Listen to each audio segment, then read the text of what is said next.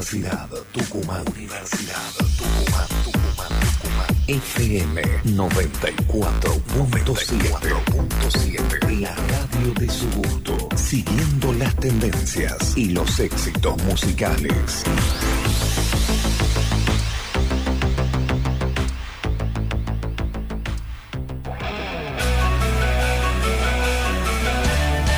Estás perdido en esta enorme jungla de cemento, acá vas a encontrar tu rumbo. Bienvenidos a La Brújula, el programa de la Facultad de Ciencias Naturales e Instituto Miguel Lillo.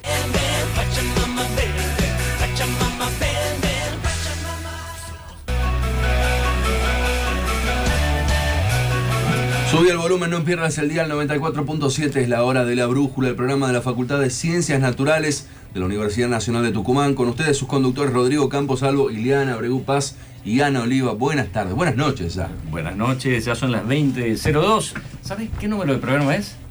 Y yo estoy contando nueve, me parece. 11 programas. Once. El día que no vine. Muy 11 buenas noches a todos. 11. Volvimos un día de hoy. Volvemos a tener otro martes sin lluvia. Parece que rompimos la mala Ya suerte está. del clima. Se la pasaron a la gente los viernes. Sí, Sí. ahora Sí. todo bien. Hoy tenemos un especial muy particular. Vamos a hablar de vida universitaria, pero no de vida universitaria netamente académica. Sino vamos a ver lo que es vivir la universidad con todo lo otro que tenemos fuera de la universidad, que es nuestra vida cotidiana.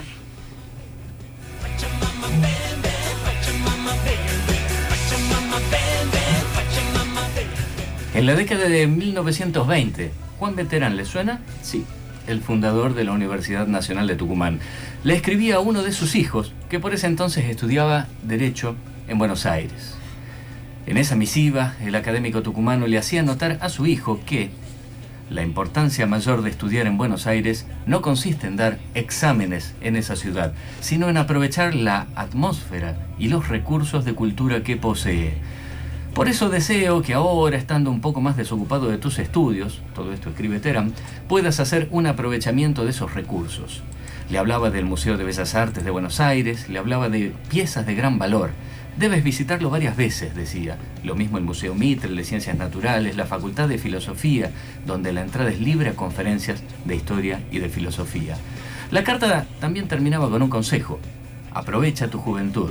Este es el momento de la gran oportunidad de impregnarse de cultura.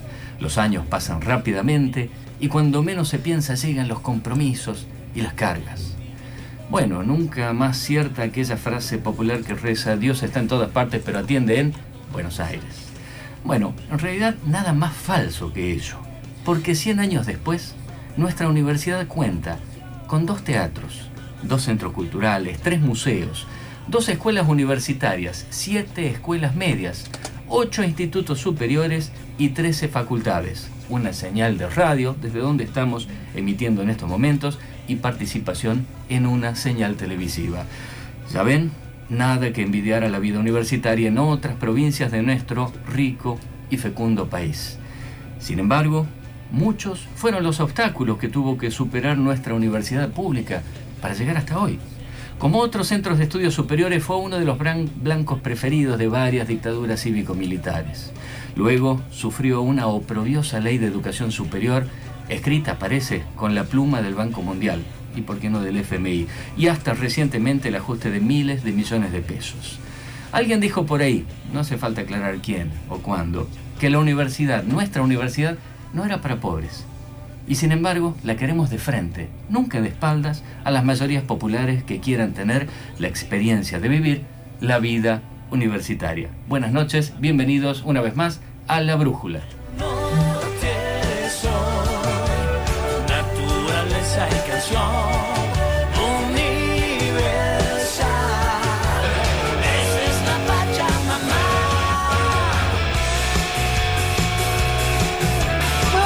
Noches de vuelta. Como sabrán, ya tuvimos una introducción que nos dio una idea de lo que era la vida universitaria, pero generalmente nos venden la parte de la vida universitaria que es académica, del estudio, la excelencia, y nunca nos cuentan el detrás de escena y los sacrificios. Hoy, desde la Facultad de Ciencias Naturales, les presentamos a tres invitados muy especiales. Cada uno pertenece a una etapa diferente de la universidad estudiantes, profesores y egresados. Como profesora tenemos a Soledad Aguirre. ¿Cómo estás, Sole? Muy buenas noches. Buenas noches. Eh, la verdad que ha sido una sorpresa y un placer que me hayan convocado porque la verdad que tengo poca experiencia, recién 10 años y en una facultad que no tiene nada que ver con mis estudios, digamos. Estoy en la Facultad de Ciencias Naturales, pero soy licenciada en Psicología, con lo cual es una cosa todavía más loca de lo, para contar las experiencias que uno puede tener desde otro ámbito académico o desde otra universidad donde ha estudiado en algo que tiene que ver con las ciencias naturales, digamos, es, es- en principio ha sido compleja la inserción como docente, ¿no? Pero bueno. Cuando eh, no se pertenece a la casa es difícil entrar ahí. Es difícil. Dentro, para los representantes de los egresados, lo tenemos a Felipe, Felipe Castro. Muchas buenas noches. Bueno, buenas noches, muchas gracias, la verdad, espectacular la invitación, me gustó muchísimo y hay muchas cosas para contar de la vida universitaria, ¿no? También como también fui alumno, como egresado. La verdad que es un tema lindísimo, hay muchísimas cosas para contar sobre esto. Bueno, y para la- el representante de los estudiantes, tenemos un estudiante de la facultad, de la carrera de geología, que es Alejandra Krapovicas. Rapoy. Disculpenme su apellido, es complicado para mí. Está muy bien. eh, muchas gracias también por la invitación. Es mi primera vez en una radio, así que me siento un tantito ahí nerviosa. Este, Genera adicción, estoy- así que todos Ah, van a volver Sí, por acá. me, siento, Volverán. me siento feliz de, de ser representante del, del gremio de los estudiantes en este programa de vida universitaria. Y lo importante es que, bueno, son de distintas disciplinas, o sea, un grupo bastante diverso para, para tener en esta noche de compañía, así que, bueno, esperamos poder sacarle las dudas a la gente que estuvo preguntando por Instagram, eh, que ahora estamos habilitando nuestro espacio a través de las redes sociales en Facultad de Ciencias Naturales, nos pueden buscar ahí y estar atentos al respecto de las preguntas que se pueden hacer por ese medio. Tranquilos, pregunten, nadie de la facultad los va a ver, así que manden la pregunta que quieran. No, también se está transmitiendo en Facebook. Ah, entonces sí los ven. Alguien nos va a ver. También nos pueden buscar en el Facebook de la Secretaría de Extensión y Comunicación de la Facultad de Ciencias Naturales. Bueno, ¿les parece que empecemos? ¿Qué nos pueden contar de la facultad? ¿Qué se siente formar parte de la facultad y qué tan complicado es llevarla con la vida diaria? Hija. Empiezo yo que soy la mayor. en realidad, con la vida diaria, la complejidad que tiene es la cantidad de horas que uno está dentro de la facultad. Ese es el punto, como, como estudiante y como docente. Porque es como que en algún momento vos sentís que adentro de la, de la facultad hay una realidad que es completamente distinta a la que está afuera que hay gente que va a otro ritmo, que hay, eh, a veces estás tantas horas cursando una materia o muchas materias, salís de una, entras a otra, que cuando salís ya es de noche. Entonces te, per- te perdés eh, muchas cosas de lo que afuera pasa mientras vos estás preparándote para ir afuera, pero a la vez no hay uno- una- un paralelismo que te permita lo que vos haces adentro llevarlo afuera todo el tiempo mientras vas estudiando. Es como que cuando vos te recibís salís de un túnel, lo decís hoy y toda la, la vinculación con la comunidad. ¿Para qué sirve todo esto que estoy estudiando yo y a quién se lo doy? Digamos, esa es la complejidad, que estás muchas horas ahí adentro y cómo sacas eso de la comunidad. ¿Cómo los otros van a saber qué hago yo ahí adentro? Si No, encantaría que fuera una cinta de Moebius, cosa que las hormigas Claro. pasaran de un lado y del otro. Exacto. Exactamente. Exactamente así. Ese es el nivel de complejidad. Pero para los estudiantes, lo, eh, lo bueno es que de un tiempo esta parte se ha puesto como, como, no te diría más flexible porque te estaría mintiendo. Pero sí, este, gabinetes, hay eh, pedagogos y gente que observa el desarrollo académico, el desempeño y acompaña para que esto no sea tan complejo. Los programas de extensión y todo que hace que los chicos participen en muestras, que puedan eh, sus investigaciones que están haciendo como estudiantes, llevarlas a la comunidad. Es como que hay ciertos dispositivos que te permiten por lo menos abrir la ventana en este camino hacia el túnel, hacia la luz del final del túnel, digamos. Claro, Están sí. haciendo esas cosas. Yo creo que en, en mi experiencia como estudiante, eh, si hay algo que, que- en que me embandero es que no hay que vivir la vida universitaria netamente universitaria. Hay que abrir la ventana, salir y tener otras actividades, otras experiencias y no solamente eh, suprimirse y sur- sin inscribirse a la facultad. En mi, en mi caso, no sé, yo siempre he sido partidaria de tener una actividad, así sea salir a caminar a la plaza, eh, respirar, porque nosotros, en- bueno, yo que todavía sigo, vos como egresado, como docente, pasamos muchas horas dentro de la facultad. Los estudiantes tenemos una carga horaria eh, que a veces es excesiva. Es distinto en otras facultades donde quizá tengan por ahí más eh, comodidades, más facilidades horarias, qué sé yo, facultades más grandes como ciencias económicas que pueden cursar en distintos... A veces hay materias que las dan dos cuatrimestres, a la noche, a la mañana, a la tarde. Eh, Hay más facilidad de acomodar la vida y decir curso solo la mañana, curso solo la tarde. Y tengo algo más de vida o a la mañana o a la tarde. Nosotros por ahí estamos muy esto que vos decías, salir de una clase, entrar a otra, respirar una horita, volver a entrar media horita, el recreíto del medio. Este, y bueno, es difícil para todos salir de eso, abrir la ventana y decir, bueno, tengo una vida, tengo familia, tengo amigos, tengo vida social. Este, nos juntemos a tomar una cerveza y hablamos- hablemos de lo que pasa. digamos. Bueno, ahora nosotros tenemos la ventaja que en toda la Miguelillo Ay. hay bares Ah, sí, sí, vale, que para- han para puesto sociabilizar. para sociabilizar Sí, sí, sí, sí. esto, de una punta a la otra de la otro Miguelillo lado. y en Enfrente de y la en la facultad. avenida, en la facultad. Claro. Han puesto esto porque se han dado cuenta que la gente está muy encerrada, que necesita salir, un volver. poco. A pleno. Volver. Claro. A mí mi experiencia fue un poquito, como decían ellas, ¿no? Soledad y, y- Alejandra. Pero yo lo veía de una forma distinta. O sea, yo creo que eso de que nos daban la capacidad de que está todo el día dentro de la facultad, es cierto. Hay materias que somos dos o tres alumnos, y las materias del último año somos muy pocos, y obviamente eso es lo que te dan, y no te queda otra, después tenés tres horitas que no puedes volver a tu casa, si te tenés que quedar, y a otra materia. Yo creo que eso nos unía muchísimo porque compartíamos mucho.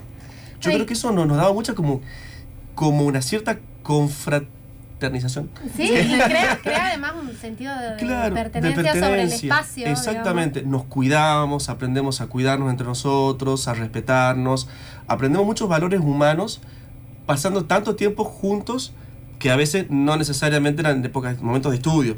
Es el día a día. Que por ahí, ahí también cuando tenemos los viajes de campo, que a veces son viajes de más de un día, muchas veces, ustedes también como geólogos los los tienen.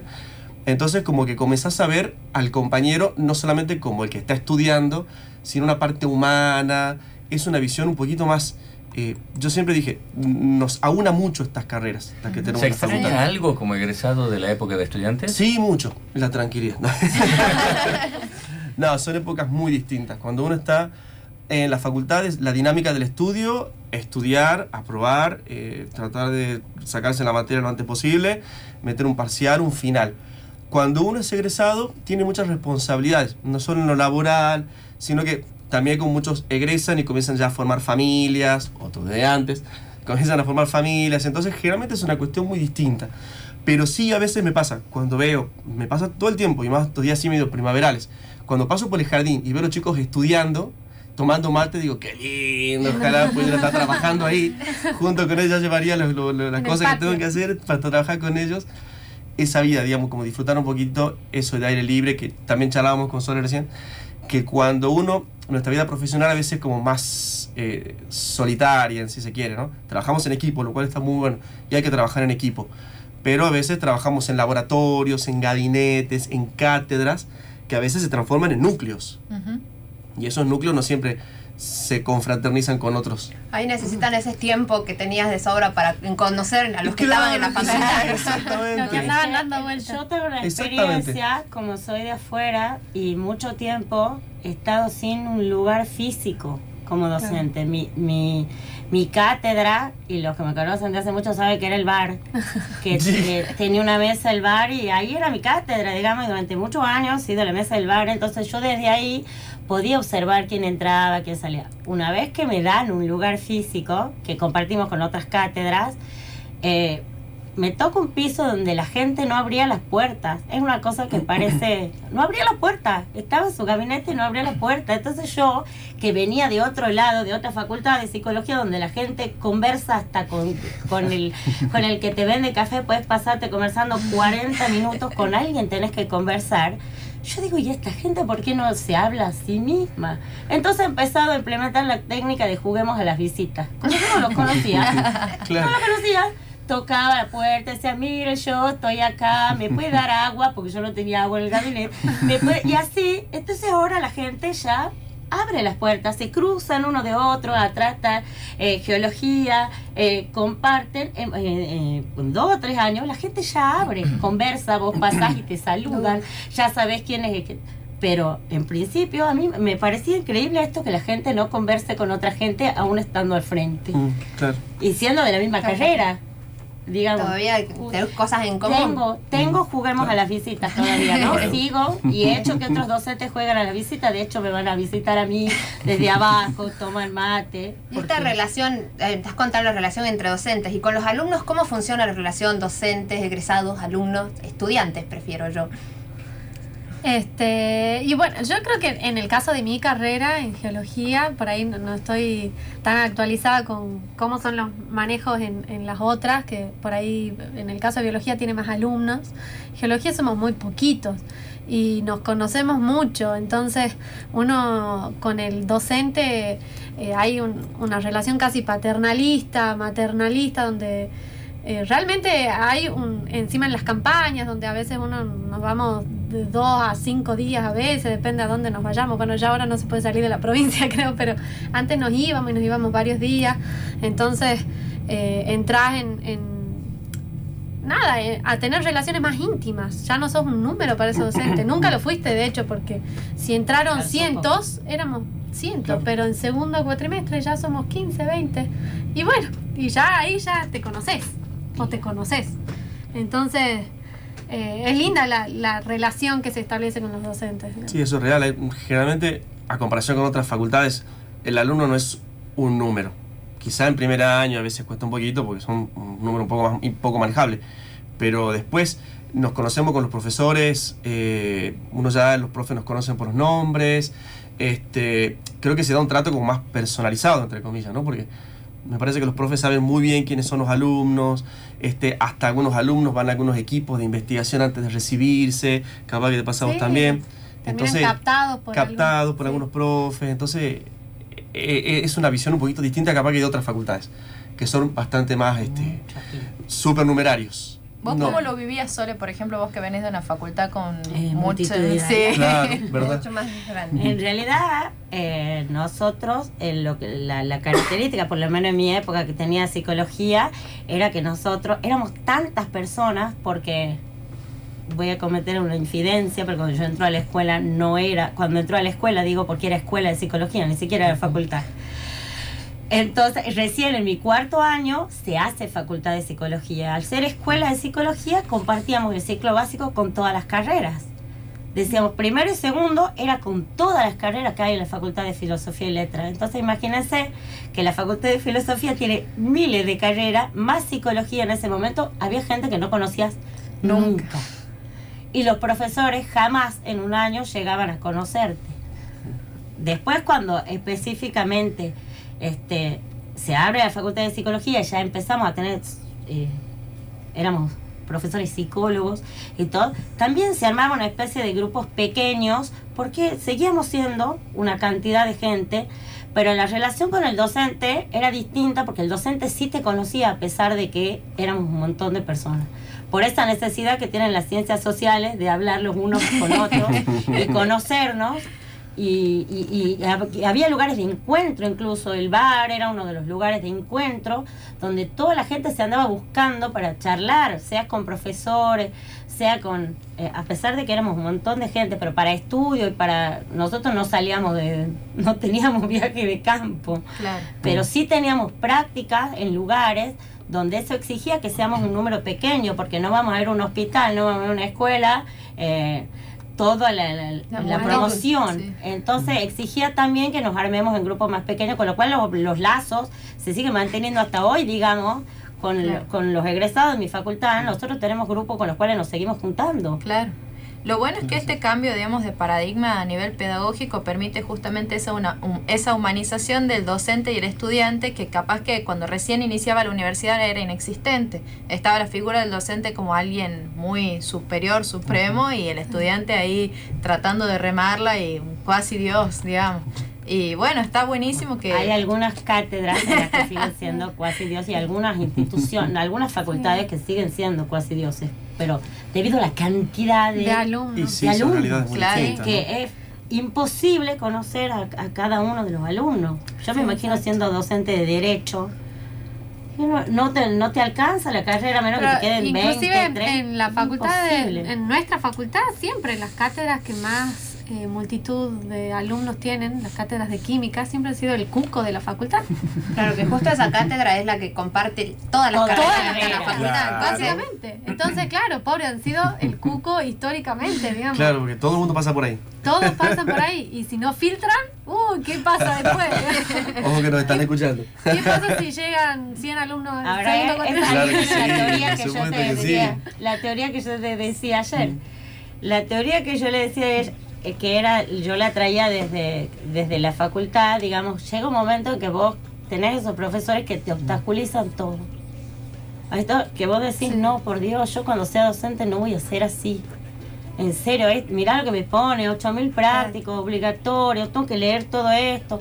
Yo cuando sea docente no voy a ser así. Y en realidad hay un momento bisagra en que sos así. Y sí, no sabes cómo te vos deseas, digamos, deseas no ser, pero la, la rutina de la el cambio ese de pasar de ser profesor a ser docente, en algunos momentos, en algunos tramos de la enseñanza, te volves ese docente que no querías tener, no el que sí querías. Respecto de esto del pasaje, le pregunto primero a nuestra estudiante presente y después a los egresados. ¿Cómo fue el cambio de ciclo? Es decir, pasar de una escuela media a la universidad y luego de la universidad al campo laboral. Bueno, en mi caso, yo creo que si me escucha mi novio, que me, me odia, Saludos, saludos, por favor. saludo para el Rodri, este, yo no he sufrido tanto el cambio porque venía de una escuela media universitaria. Qué en buen donde dato. tenía un, un training de rendida, de examen, de preparar finales, de estudiar en grupo y qué sé yo, que me facilitaba a mí eh, ciertas cosas. Aún así he tenido mis frustraciones y lo que sea ya en la facultad. De hecho, me, me ha costado mucho pasar de tener grupos de estudio a no tenerlo, a estar sola en mi mundo de geología y no, no conseguir compañeros que quieran estudiar conmigo, que este pero no lo he sufrido tanto. De hecho, algunos dicen que me hacía la canchera, que qué sé yo, que los de las escuelas experimentales, eh, no, no sé qué. Pero bueno, este, aún así después nada, después no se notaba la diferencia, creo yo, digamos. Era, éramos todo lo mismo. A, todos llegamos a un punto de, de equilibrio, donde todos esos filtros que de, de- de primero, segundo, tercer año, cuarto año llegabas y ya éramos todos iguales. Todos habíamos tenido nuestro Claro, en mi caso, proceso. yo vengo de una escuela muy multitudinaria, secundaria, vengo de la gloriosa Comercio 1, siempre lo aclaramos, es como una especie de, de sello que tenemos. Nada, eh, bastante multitudinaria, eh, yo estudié otra carrera antes, tengo un, un terciario antes, y con la facultad es como muy distinto. Siempre yo, yo lo he vivido, recuerdo que tengo un recuerdo muy lindo de mi época como estudiante, de haberlo vivido muy familiarmente amigos, deportes, salir a pedalear a- en bicicleta hasta la reserva experimental que es de nuestra facultad. Ahora no lo hago, no estoy en estado físico. Pero, pero era, era hermoso y mal digo a los alumnos que vayan, que aprovechen ese espacio que es de todos, ¿no? Y lo vi muy familiar. El pasaje a la vida después de egresado es bastante importante porque mucho de incertidumbre laboral, se plantea mucha incertidumbre laboral, de qué viene a partir de ahora, qué voy a hacer, el viejo mito, como decía un profe hace un tiempo, le hemos enseñado a los alumnos que CONICET era el paradigma y ahora tenemos que enseñar que hay otros paradigmas, que no todo es CONICET, porque quizá no- la carrera, la licenciatura en ciencia biológica está muy ligada a la investigación o docencia. De hecho, yo muchas veces quise dar a alumnos charlas, lo hice, ¿qué otras cosas hace un biólogo que no sea investigación o docencia? para que ellos mismos abran la cabeza, estando en la facultad, abran la cabeza para que vean que eh, cuando les toque el pase, justamente lo que me preguntabas recién, cuando les toque el pase, no sea tan dramático y sepan que hay muchas opciones que pueden ir barajando incluso antes de recibirse. Pero sí se vive con, con mucho miedo. Te recibí, te tiran huevo, te aplauden, te emborrachaste, todo bien. Pero el día después de ese día muchas veces puede generar mucho estrés en, en la gente. Es impresionante, ya saben el ¿y ahora qué hago? Nos vamos a un tema musical y nos siguen después para seguir comentando qué es ser estudiante, qué es ser profesor y qué es ser egresado. Y queda pendiente nuestra entrevista, ¿verdad? Soledad. Síganos en las redes. Síganos en las redes. No se olviden de comentarnos en Instagram si quieren preguntar algo. Vuelvan.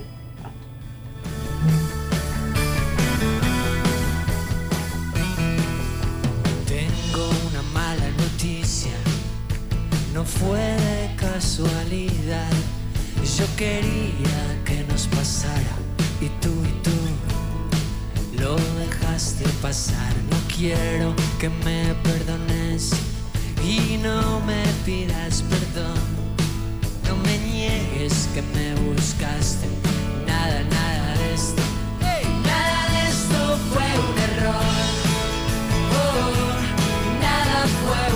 un error, fue un error. Y te digo, los errores no se eligen para bien o para mal. No fallé cuando viniste y tú y tú no quisiste fallar, aprendí la diferencia entre el juego y el azar. Quién te mira y quién se entrega.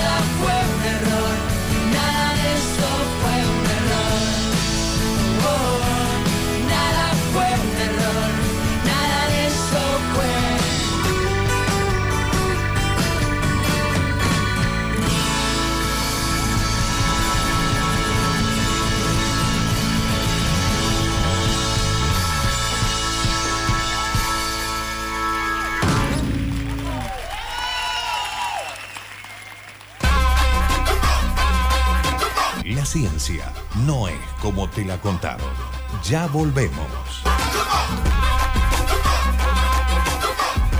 Universidad Tucumán. FM 94.7. La radio de su gusto, siguiendo las tendencias y los éxitos musicales.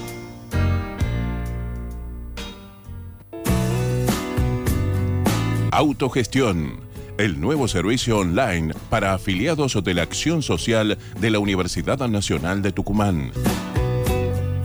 Ahora podés obtener tu orden de consulta médica y odontológica, recetario y tu bono del laboratorio propio a través de Internet desde cualquier PC o celular. Mayor comodidad, más ágil y rápido. Siempre pensando en nuestros afiliados. Asunt, cuidando tu salud. Ahora, donde vos estás.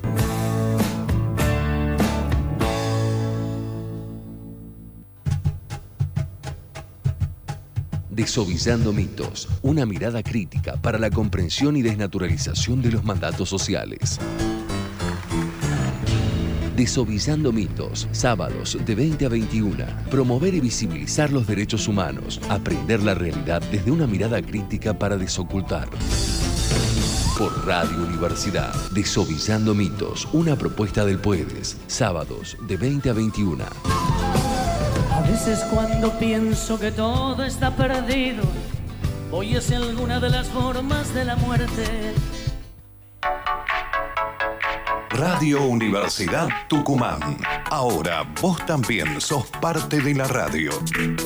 Conectate a las redes sociales. Facebook, FM 947 Universidad. Twitter, arroba FM 947 UNT. Radio Universidad en Internet. Una forma distinta de hacer radio.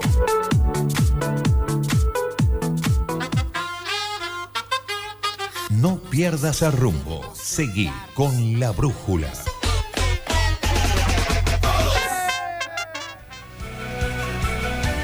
Nada de esto fue un error. Coti pasaba antes de la tanda comercial. Volvemos con más de La Brújula. Volvemos a las temáticas anteriores, nos quedamos en medio de una respuesta. No, en realidad era el paso. Creo que esa era la pregunta, digamos, ¿cuál es- ¿cómo es lo traumático del paso a la vida laboral? En realidad la facultad de, bueno, de donde yo he egresado, este, la, la idea antes a antes, ahora ya creo que no, uno tenía la idea que salía de ahí y ponía un consultorio. Claro. Ese era que vos te ibas a hacer re millonaria y te ibas a tener un consultorio divino y cuando salís, eh, no. Algo Todavía no, fantástico. no que estás capacitado todavía. No, no, porque además trabajas con gente, digamos, si en la La Facultad de Ciencias Naturales, claro. ponele, te sale un hongo al, al, al coso, bueno, lo tirás y traes otro hongo. Pero, digamos, no, no al estoy campo, subestimando el trabajo de, de cosas, sino voy, traigo otra planta, arranco la investigación, veo qué ha pasado, veo el error, pero con las personas eso no, no es así nomás que si me equivoco La tiro y me consigo otra.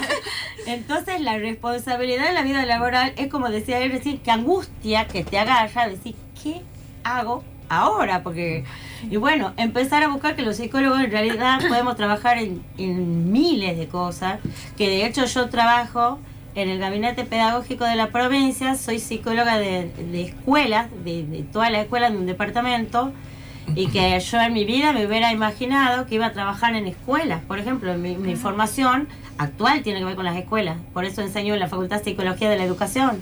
Pero cuando vos egresás, esto es, como que te cierran la puerta en la cara, porque vos ya te crees en el consultorio y cuando ves que no llegan la gente que vos creías que iba a estar amontonada, porque veías vos como psicólogo, y no, Sí. no pasa. Entonces hay que ir formándose, buscando qué cosas uno puede hacer como psicólogo, porque no es fácil. Les comentamos a la audiencia que estamos, para los que siempre agarran después de la media hora de programa, estamos conversando con Soledad Aguirre, Alejandra Krapovica y Felipe Castro, docentes egresados y eh, estudiantes universitarios. En el caso de Alejandra, eh, además de estudiante, sos madre. Soy Joven, mamá. claro. Mamá de Elena, sí. Eh, Este, ¿Se la- puede combinar, se puede equilibrar la vida privada, la vida este, de, de madre con un estudio universitario? Y sí, se puede, se puede dar los ponchazos. Eh, bueno, tengo ahí ejemplos que, que he visto a mi alrededor de, de otras chicas, mamá, y que han terminado sus carreras y son mis, mis estandartes, así que los tengo en la pared y yo voy por lo mismo. Es difícil. eh, yo en, lo personal he tenido que pausar bastante la carrera en el medio los primeros años. No ha sido como una exigencia de la maternidad, pero yo me lo he tomado un poco así de estar un poco más con mi hija, eh, incluso sin planearlo, ¿no? Porque se va dando la cosa naturalmente y bueno, uno decía voy a rendir esta mesa y al final no llegabas y no llegabas y, y estudiabas a otros ritmos y tus tiempos ya no eran los mismos, la energía ya no era la misma. Yo, por ejemplo, antes de ser mamá estudiaba siempre de noche, después de ser mamá nunca más estudié de noche, o cuanto mucho me quedaba hasta las 1, hasta las 12, pero nunca más de trasnochar así para estudiar, no. Este, pero eso, te cambia mucho la, la energía, la, la- te cambia la vida, cambia, cambia las cosas. Y cambian los tiempos según la exigencia del niño. A medida que va creciendo, son mayores exigencias. este, y también requiere mucho la ayuda. Yo creo que los- las personas que yo conozco que han podido terminar una carrera universitaria siendo mamás, eh, han recibido ayuda, ya sea de familiares, alguien que te cuide el- la criatura, y, o la ayuda monetaria, una ayuda social. Yo no tengo vergüenza de decir, yo cobro la asignación universal y la necesito. Muy bien. No, me parece. Este, hay un montón de, de- de chicas que conozco de la facultad que han sido mamá y que también es. O primas, tengo una prima que vive en Corrientes, que capaz está escuchando por internet. Este, también, todas necesitamos la, la ayuda social. Por ahí hay mucha gente que, que tiene prejuicios, que hay, que los planes, los choriplaneros. Y no, no todos Pero- somos choriplaneros. Claro, El ayuda, orgullo. ¿eh? Por supuesto. Y sí, más bien, está para eso. ¿Y qué Claro. piensa Elena de su mamá estudiante? Y bueno, también es una exigencia más, ¿no? Porque voy a rendir, oh, y tenés la presión. Y mamá, bueno, no me voy, no molesto a mi mamá porque está por estudiar, porque está estudiando y dice mi mamá es estudiante. Entonces, ¿presión o incentivo? Es las dos cosas. Porque a veces que te querés bajar, decís, no, no, no puedo porque tengo esto. Claro, obviamente. Entonces es la presión y el incentivo a la vez. Son las dos cosas. Así que bueno, este es, com- es complejo, pero, Claro. pero se puede. ¿Y la vida docente con familia? No, yo no. no, no, tengo. Familia no tengo, bueno, sí, mi- mi- mis hermanas. Pero yo soy quizá de los que disfruto muchísimo lo que hago, disfruto muchísimo mi trabajo. La verdad que disfruto un montón. Siempre recomendamos, porque lo hemos visto con experiencia por ahí de gente que cuando envejece no la pasa bien, se enamoran demasiado del trabajo, lo cual es hermoso. Pero hay veces que no siempre termina bien. Uno los ve demasiado compenetrado con su trabajo y siempre decimos, ¿no? La gente nueva que va llegando a los laboratorios, pasantes y demás, chicos, tienen que tener una vida. Claro. Acá Sí. tienen que tener una vida, es fundamental. Salir al cine, novia, novio, lo que quieran. Tienen que tener una vida, ¿no? Porque eso yo creo que potencia muchísimo. Tengo un colega que él dice, yo llego los sábados, bien a la tarde, apago el celular, no estoy para nadie, no contesto mail del trabajo ni nada. Que en algún momento eso no estaba bien visto. Digamos, que se- característica de un investigador era estar siempre pendiente de todo y haciendo paper en la casa. y traba- 24-7. todo el Sí. tiempo. De hecho, en el laboratorio nuestro quedó un- el caso de una persona que nos comentaba que le decía, si ustedes quieren que la mamá se quede en casa este fin de semana, déjenla trabajar en la computadora.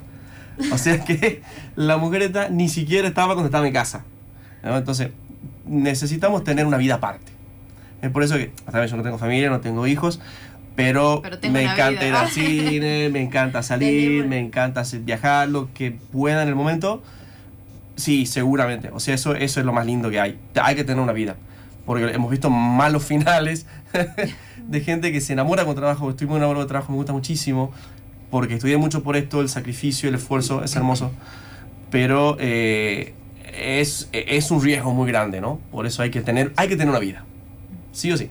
Somos investigadores, pero personas, no se olviden Por de eso. supuesto que sí. Yo creo que lo que dice Alejandra en el punto de la presión y el incentivo, a los docentes nos pasa lo mismo, digamos. En el sentido de que yo tengo tres hijos. Uf, Tres. Y estás mucho Qué valor. ahí. Y estás Sí. Qué muchas valor. horas. Qué energía. Era así. no, y, al, y al día de hoy, hoy Claro, hijos. te admiro. Claro, yo tengo tres. Entonces estás mucho tiempo ahí y vos decís, no, bueno, y tus hijos te, te- bueno, vos decís, bueno, la mamá está ahí porque trae un salario a la casa, digamos, de Claro. los cuales ellos van a aprovechar ese salario que trae la mamá. Pero también llega un momento que te dicen, eh, mamá, eh, cuando vos llegas a tu casa no podés hacer un paper con tres hijos. Tenés que hacer tareas, tenés que buscar las cosas en la computadora, La tenés que imprimir, tenés que hacer la comida. No, no tenés el tiempo de paper, pero lo haces en la facultad o te tomas un tiempo, una siestita en la facultad, pero en la casa es, es casi imposible, te diría. Porque tenés otras cosas que hacer, digamos, o sea, no... Con Igual, tres, ni, ni no- con uno, porque con uno tampoco se podía, porque uno es uno. Si no Igual, yo creo que también estamos, estamos en tiempos de, de reivin- reivindicación de, de la mujer, pero también es diferente la vida del científico varón y de la científica mujer, porque la científica Sí. mujer no puede lo que vos decís, llegar a la casa y seguir produciendo. Pero el varón quizás sí. Yo sí conozco No, sí muchos es cierto. casos que, que el hombre, ah, mi, mi El abuela papá está haciendo el paper. sí, Claro. No te Sí, molesten al papá que está haciendo el paper. Esto, esto, no, O hacer un curso de no. posgrado, porque el papá puede salir más fácil a hacer un curso de posgrado una semana o dos afuera, pero la mamá no es tan fácil. Eso sí es verdad. Claro, muy yo cierto estoy eso. haciendo la Claro que sí. maestría, eh, en el curso de la maestría, que a veces es jueves, viernes, sábado, mañana y tarde. Entonces, en ese tiempo, y bueno, ellos se quedan solos, se abren la heladera, queda la comida, qué sé yo, yo llego a las 6, 7 de la tarde, y bueno, la madre no está, está en el curso de posgrado. No hay reemplazo, hay una, la señora que, que lo cuida, de hecho, pero la señora está a la mañana. Claro. Yo no puedo traer a la señora dos días hasta que yo termine el, el- metida en mi casa, como antes de... No es así. Entonces, Claro. bueno, ellos van también, como vos decís, modificando sus conductas a, a- de acuerdo a tus sí, tareas. Digamos, no les queda otra opción que quedarte solos. No Yo les voy a meter la cuchara. Yo soy hija de docente, investigadora, también es psicóloga. Y bueno, en parte de la percepción que yo tengo de mi mamá es, mi mamá viajaba a congresos y se viajaba a congresos, yo he ido a muchos lugares porque ella iba al congreso y me decía, bueno, tomanda a pasear, conocé y así conocí Argentina. Claro, está Eh, bueno. Es muy bueno. su- Conocí todo un lado que de personas que vos en tu vida creíste que ibas a conocer o el clásico, yo tengo la imagen que más me recuerda a mi mamá, es ella estudiando, haciéndonos arroz con leche y nosotros a la par. Y ella decía, bueno, tengo que rendir en un par de semanas la maestría, en lo que sea, y era en la imagen, pero después, como hija, les digo, terminan siendo, así como decís, mi mamá es tal cosa, hace, es como genial. Bien, si está escuchando a Elena, que tome nota Ah. para a Alejandra Sí, cuando sí. llegue a su casa. Tiene, tiene un petitorio para hacer. Ay, sí, están ahí. Otro tema que me parece muy interesante es eh, todos ustedes de alguna forma u otra están vinculados con una parte de un compromiso social. Vos has estado coordinando la comisión de extensión un tiempo, Felipe vos también desde tu lado siempre aportando digamos para lo que es la divulgación científica o u otro tipo de proyectos y vos también has estado siempre participando en espacios de extensión. Eh, ¿Cómo viven ustedes desde sus ámbitos lo que tiene que ver con el compromiso social? ¿Qué opinan al respecto de eso? No, es- esos silencios. No, en Me realidad, asusté. extensión ya es un compromiso, Compromiso social. social, exacto. Hacer claro extensión Sí, sí, sí. tiene que ver con un compromiso social. Si no, no lo podés hacer. Si no, no se lleva a cabo. no, no tiene sentido la extensión sin el compromiso social. Cuando nosotros hemos hecho el curso, por ejemplo, de, de- de extensión y hemos tenido que hacer un trabajo final eh, en, un- en uno de los barrios, que es el Chañarito, que es una zona bastante compleja, eh, bueno, muchos de nosotros, de los que estábamos haciendo extensión, nunca habían pisado un barrio. Los contadores, eh, no habían pisado, y es una experiencia esa relación con la comunidad espectacular, que después no hay vuelta, digamos, con la extensión. La extensión te ubica en un lugar con la comunidad que te da la responsabilidad de que vos sigas divulgando lo que haces. De hecho, participábamos en cuanta muestra había. Era de la universidad, hemos llegado a ir hasta Tafí Viejo, a las escuelas secundarias, al interior, llevando la propuesta académica de la facultad, porque en realidad tiene que ver con eso, que no podés, ya no existe más quedarte encerrado en el laboratorio de... En realidad jugaba a, la- a las visitas hasta fuera de la facultad, digamos, íbamos a todas las instituciones, porque la gente tiene que dejar esa idea de que la universidad es para algunos. No es para algunos, digamos. El hecho de que los que estén adentro todavía nos cuesta un poco que no sea para todos. Lo que ella decía, ser mamá, yo también tengo muchos alumnos que trabajan y que no pueden llevar, ah, porque hay una normativa para el alumno que trabaja en el cursado, tiene que llevar un certificado Claro. Sí, y sí. Pero un chico que trabaja en negro, en un drugstore, No podés. 12 No, horas. ¿qué certificado te va a llevar? Que son la mayoría, ¿no? El que son tiene la mayoría. changuita. El que tiene la changuita del bar. la changuita Entonces del también la, la universidad se ha ido como adecuando un poco a los estudiantes que trabajan y eso también es vincularte como en la comunidad, es reconocer que el otro tiene una necesidad y que por eso tiene que trabajar, que no tener la suerte mía que no tener que trabajar para cursar, que no tener otra cosa que hacer que sentarme a estudiar. Y como estudiante tampoco es lo mismo. Perdón, no sé si tiene que ver con la parte social. En parte sí, pero no, no con la extensión. Pero no es lo mismo el estudiante que eh, viene de afuera, está solo, vive solo, se cocina, estudia, que el que llega a la casa, está la mamá, el papá, tiene un plato de comida servido. No es lo mismo el esfuerzo del estudiante de afuera que así sea de Alberdi, de Aguilar, de La Cocha o de Salta, Jujuy, como pasa, digamos. Recibimos estudiantes de todos lados. Y al respecto de eso me parece interesante que vos estuviste siendo tutora de estudiantes en la facultad. ¿Puedes contar al respecto de eso? ¿Nace a raíz de este de esta sensación, de esta mirada real? Yo creo que, no, lo que digo lo digo en base a, a- a lo que vi en mis propios compañeros, no sé si tanto eh, como tutora. Y como, como tutora me ha pasado algo particular que siento que ha sido un, un- un espacio un poco desaprovechado. No llegábamos a todos los chicos. Los chicos pasaban tantas horas en la facultad que ya no se querían quedar ni un ratito más a compartir sus inquietudes. Eran muy pocos los que se acercaban a las tutorías. Porque realmente tienen, tienen mucha carga horaria. Entonces, el, al menos en, en lo que eran la, la carrera de geología, era, era muy difícil convocarlos. Convocarlos, aunque sea por una consulta por WhatsApp. Bueno, eso sí. Siempre con el Claro. teléfono es más fácil, pero Claro, pero el- la, la- presencia, el conocerlo, ver qué le pasa, por qué no ha podido llegar, qué necesita, qué sé yo, a veces era muy difícil llegar porque no se querían quedar, le da vergüenza hablarte, incluso con el alumno, o sea, yo alumna, era difícil llegar a otros chicos, más chicos, digamos. Este, pero yo creo que sobre todo el problema era horario, digamos. Este, era, bueno, como todo grupo humano, a veces es difícil coincidir horarios de estudiantes con otros estudiantes. Todos teníamos cargas horarias pesadas, pero, pero eso, quedarse un ratito más era como, no, por favor, me quiero ir. Sí, verdad. Una pregunta abierta para todos. Eh, ¿Qué marcas creen que llevan de la universidad, especialmente de la UNT? Buena pregunta. ¿Qué marca? Yo creo que justamente la parte social. Justo lo que estábamos charlando recién, ¿no? Eh, lo que decían, la universidad no es para, no es para unos cuantos. O sea, la universidad está creada, fue creada y el conocimiento que se genera acá tiene que ser un conocimiento para todos. Y todos tienen que estar al alcance y tiene que beneficiar a mucha gente. Creo que esa, como egresado, digamos, esa como premisa de decir, lo que estudie no es solo para mi currículum, o para que quede bonito en las la cosas que uno investiga, trabaja o enseña, sino también cualquier persona que se levanta y que tiene un problema.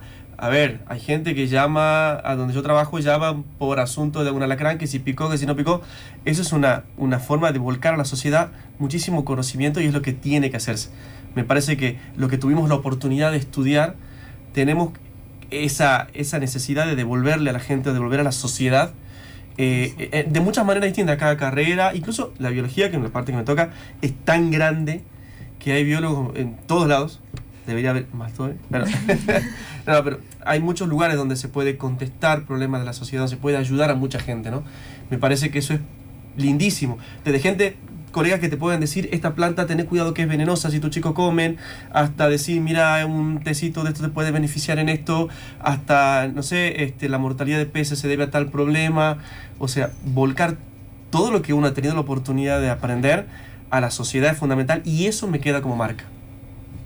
Yo creo que también que esa es la, la marca que nos deja la UNT, digamos, ese compromiso de devolver lo que uno ah, sabe o lo que uno ha tenido, de devolverlo a la comunidad y sobre todo en el caso de la carrera que, bueno, de la que yo soy docente, el profesorado, que hay muchos chicos que, que tienen la gran angustia de que ir a la UNT tiene un costo mayor. Ayer, sin ir más lejos, uno de los de dos alumnos que se habían quedado me hacían la siguiente pregunta. ¿Cuál es la diferencia entre un egresado de la UNT y el egresado de, de, el profesor de biología de un instituto de un de instituto superior? Dice, ¿cuál es la diferencia en el puntaje docente? Y Claro. le digo, mire, yo les tengo que dar una re mala noticia. Hay como dos puntos de diferencia después que vos. Ahora, la ventaja que vos tenés es, primero tenés un, un sacrificio mayor, porque es mucha la carga horaria. Pero la ventaja que tenés es que vos tenés un nivel en el sistema educativo que es para vos solo, que es el nivel superior, digamos. Vos siendo egresado del, de la UNT, podés enseñar en el nivel superior, cosa que si vos egresás de otros institutos no lo podés hacer. Míralo como ventaja a eso, de que tu esfuerzo en algún momento va a ser recompensado porque tenés todo un nivel del sistema educativo que solamente podés enseñar vos. ¿eh? Y que vas a- con eso vos podés devolver esto que te está pasando. Pero hay siempre esta comparación del fuera de la UNT que es preocupante como docente, porque vos, decís, vos, vos acá tenés que estar a gusto, Sí. no pensando a sí. dónde me escapo, Claro. digamos. Este, en mi caso creo que, que nada, que e- es una experiencia hermosa. Yo he atravesado la, la vida universitaria desde los cinco años, este, desde que he entrado a la escuela. En, en mi familia todos hemos ido a, a instituciones públicas, toda nuestra educación. Este, y yo creo que eso se hay que devolver, digamos. hay que devolver. Eh, por ahí desde el área de la geología es más indirecto, digamos, porque quizá eh, como esto, el, el psicólogo trabaja con el paciente, el biólogo puede enseñar, el, el geólogo también, y de hecho hay mucha gente que se dedica a enseñar y a investigar, pero por ahí, por ahí es más indirecto, pero mientras haya la intención, eh, es bueno. Y me parece que tiene que ser eso, un poco devolver lo que uno ha recibido durante tantos años de formación. Otra vuelta de tuerca sobre eh, el ingreso eh, que ustedes tuvieron a la universidad. ¿Cuánto de expectativa había y cuánto de realidad encontraron de aquello que esperaban? Mm, mucho y nada, no. es, es, es interesante. Cuando uno está en el ingreso, las expectativas son muchísimas. A veces las materias del primer año no, no tienen que ver con las, esas expectativas, porque son materias como muy de la parte básica. Y a veces uno ve mucha frustración y he visto quedarse muchos compañeros afuera porque nunca regularizaron matemática, química y yo no vine para esto. Pero de expectativa, mucha expectativa. Lo bueno es que se cumplió todo. Al final de la carrera, cuando llegas al final de la carrera, mirar para atrás y decís, valió la pena lo que hice porque lo que yo esperaba es lo que se cumplió. A veces me acuerdo en épocas de que la materia no te iba bien, que estaba muy mal, tratabas de volver y a veces lo recomiendo a los alumnos. Ese primer instante que te sentó en el primer día de clases en el anfiteatro para tu primera clase teórica, porque eso te devuelve la expectativa y te devuelve a tu carrera, te devuelve a tu enamoramiento con la carrera. O sea, volver, acordate de ese primer momento y, y, y, y se, se superan todas las materias y todos los profesores y todo, está bien, digo. Te ayuda muchísimo eso. Bueno, en mi caso yo cuando egresé tenía como... Estaba muy dividida mi mente y quería estudiar muchas cosas. Y estaba inscripta en agronomía, biología y geología. Ah, bueno. Así que este, yo siempre digo que, que hubo un profesor que me vendió la carrera porque yo estaba inscrita en biología y geología y ya me estaba definiendo un poco más por el lillo que por agronomía. Y, y fue él que, que me vendió, que me vendió y yo dije, quiero Compro, todo eso. compro. Quiero todo eso. Y esas son como las expectativas que, que siempre he tenido, digamos. Después uno va construyendo lo propio, no solo lo que compró, digamos. Pero, y bueno, y comparto con vos lo que decís con, con Felipe, que, que los primeros años, eh, bueno, es hay que pasar ciertas barreras que a veces no nos gustan tanto para poder realmente alcanzar lo que el conocimiento que ya, ya nos gusta, que ya las materias que son más, más lindas eh, y lo que disfrutamos, digamos. El ingreso nuestro, como les digo, era todo ciclo básico, solamente tenemos introducción a la psicología, que eran ah, el, lo que todos queríamos saber, pero que en realidad era un poco de qué cosa. Y éramos todos amontonados estudiando. Aparte yo tengo, como dice él, experiencia previa, digamos. Yo he estudiado, he hecho un año de derecho. Así que no, nada que, nada que ver. He hecho un año de derecho, he rendido toda la materia, pero yo quería estudiar psicología. Entonces eh, me he ido a, a estudiar lo que yo quería estudiar. Entonces era como que yo tenía mucha expectativa y de hecho hay obstáculos que los sigo teniendo que tienen que ver con la matemática Claro. con la comprensión de la matemática. Yo debo haber también. un momento, no sé qué me pasó en mi vida, pero no comprendo los procesos Ya la matemáticos. anulaste, digamos. Y en la carrera había materias como estadística, como eh, experimentos, que tenían mucha matemática. Con- y yo decía, no, esto me cuesta mucho, obviamente, pero es un escalón, digamos, yo quiero otra cosa. Y de hecho, no aplico la matemática hasta el día de hoy, digamos, porque hay técnicas, test, todo que ustedes. Bueno, no me dedico a eso, por suerte, porque. Necesitamos. pero sí he tenido que superar eso, que era un obstáculo que tenía yo, no la carrera. Sí, Para la carrera era absolutamente necesario que yo sepa eso, para ser un buen profesional, digamos.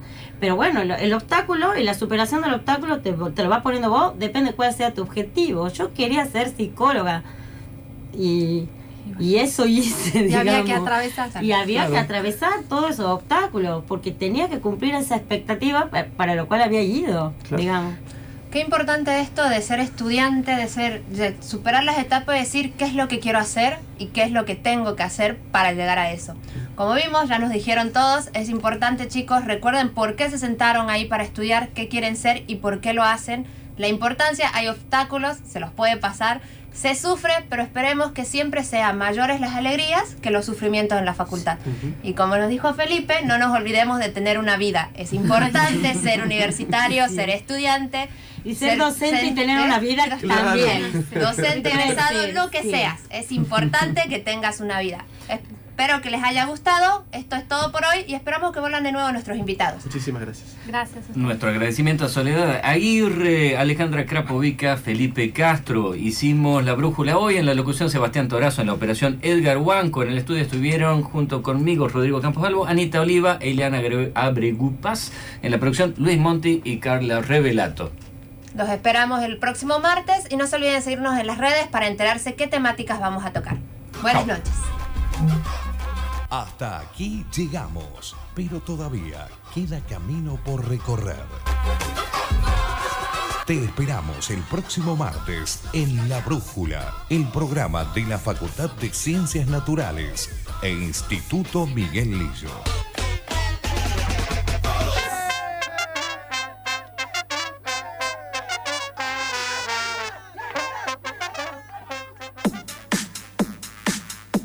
Universidad Tucumán. Universidad.